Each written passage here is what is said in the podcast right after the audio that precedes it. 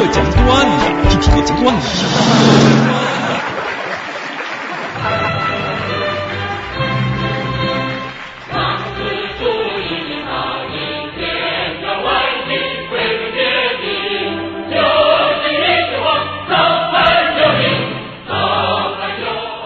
这些年，您打开收音机能够听到丰富多彩的节目，可是倒退二三十年，您知道吗？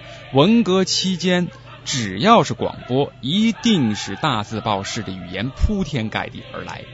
今天我给您讲的这个段子，其实呢是一段一九七一年的中央人民广播电台的新闻。这段新闻呢是刊登在一九七一年八月十号的《人民日报》上的一篇报道，靠毛泽东思想。治好精神病。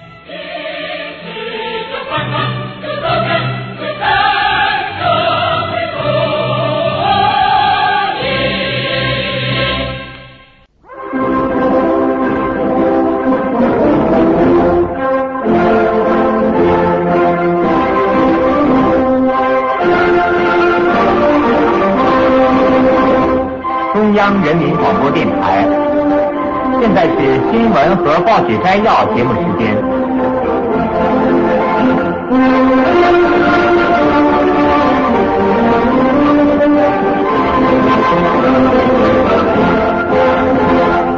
中国人民解放军一六五医院医疗组和湖南省精神病院的医务人员，用毛泽东思想指导医疗实践，为医治好精神病闯出了一条新路。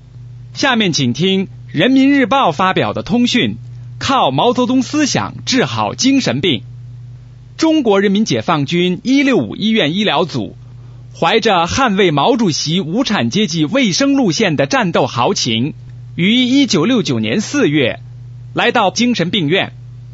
过去，这个精神病院由于受叛徒、内奸、公贼刘少奇反革命修正主义卫生路线的毒害。对精神病人从治疗到管理，完全照搬资产阶级专家权威那一套，长期使用电休克、胰岛素休克和大剂量冬眠灵等所谓三大法宝治病，使患病的阶级兄弟受到折磨。医疗组的同志和医院革命医务人员一起愤怒揭发，批判了刘少奇推行反革命修正主义路线的滔天罪行，决心走自己的路。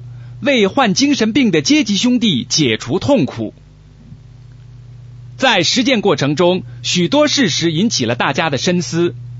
医疗组来到病房时，许多病人听说亲人解放军来给大家治病，纷纷围拢来高呼“毛主席万岁，毛主席万万岁”。有个狂躁病人发病时把公家的棉被撕得粉碎，但他却不撕自己的衣服。这些现象说明了什么问题？医疗组和医院的革命医务人员打开毛主席著作，寻求答案。毛主席教导说，在阶级社会中，每一个人都在一定的阶级地位中生活，各种思想无不打上阶级的烙印。实践证明，向解放军表达热爱毛主席的思想感情的病人，大多数出身好，平时表现也好。而那个毁坏公物的病人，一查问，原来他出身剥削阶级家庭，世界观根本没有得到改造。这些人为什么会发生精神病呢？医疗组和医院领导组织革命医务人员，用阶级斗争的观点，抓住典型病例进行病因分析。有一位女病人经过几个月的治疗没有痊愈，医疗组护士徐桂兰同志便和她促膝谈心。引导她谈自己的发病经过，帮助他挖病根。原来这个病人的未婚夫从外地来信说，他被分配去做炊事工作了。这个病人觉得自己不光彩，思想上产生了激烈的斗争，引起大脑功能紊乱，得了精神病。针对这个情况，徐桂兰同志就和他一起学习毛主席的光辉著作。狠批叛徒、内奸、公贼刘少奇散布的“读书做官论”等反革命修正主义谬论，帮助他解开思想疙瘩。经过教育和帮助，病人主动写信给他的未婚夫，要他向张思德同志学习，全心全意为人民服务。病根儿挖掉了，加上经过新针治疗，这位病人很快痊愈出院了。从许多这样的病例中，大家清楚的看到，许多精神病人得病的原因是在头脑中公与私的激烈斗争中，陷在私字的圈子里，一时想不开，造成大脑部分功能紊乱，失去了正常控制思维和管理全身各部分机体的能力。许多病人痊愈后也深有体会的说：“往公字上想，越想越清楚；往私字上想。”越想越糊涂，由于私自严重作怪，遇到了问题想不通，往往几天几夜不能吃饭睡觉，精神就逐渐不正常了。他们反复学习毛主席关于外因是变化的条件，内因是变化的根据，外因通过内因而起作用的伟大教导。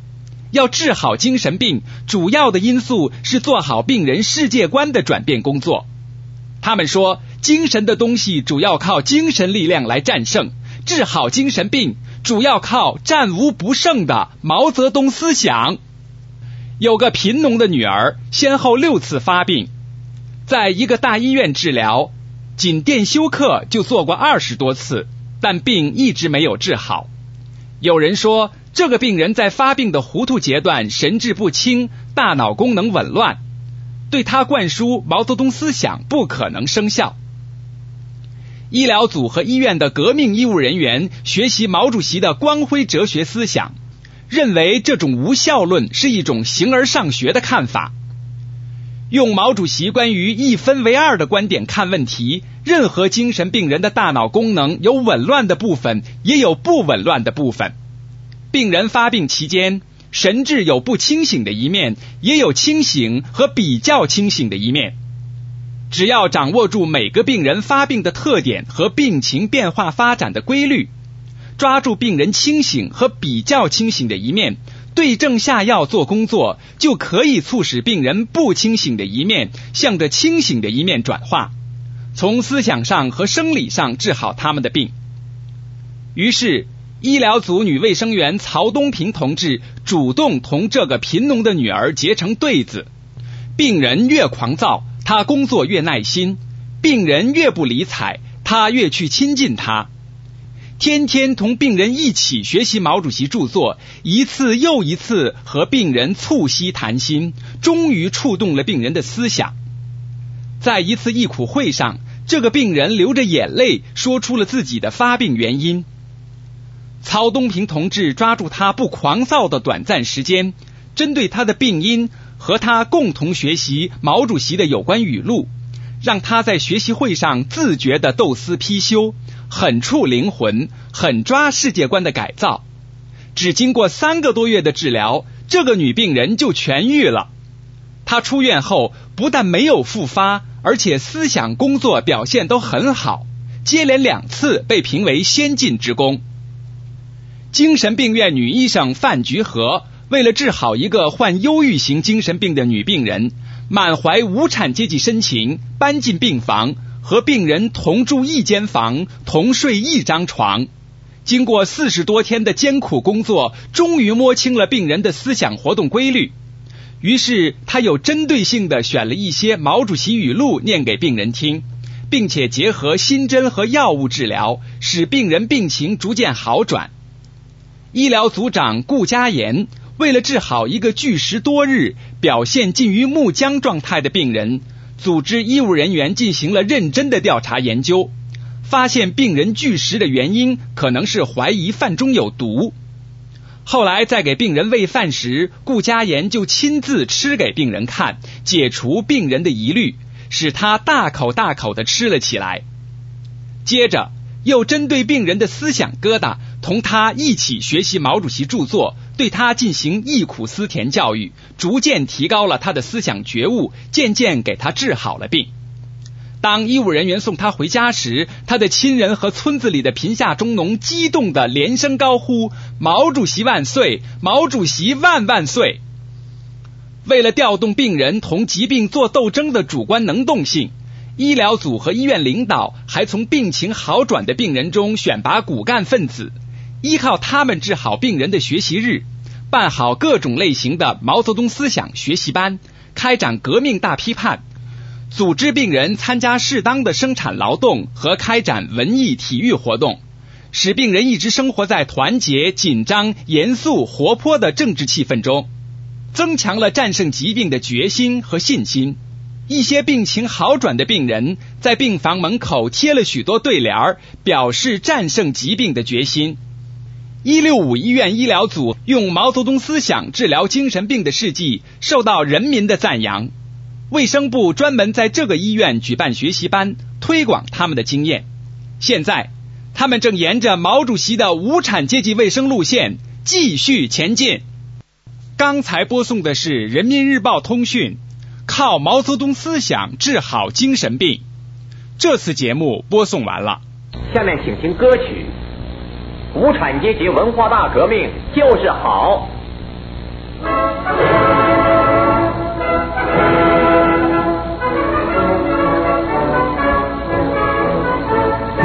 无产阶级文化大革命，就是好，就是好呀，就是好，就是好。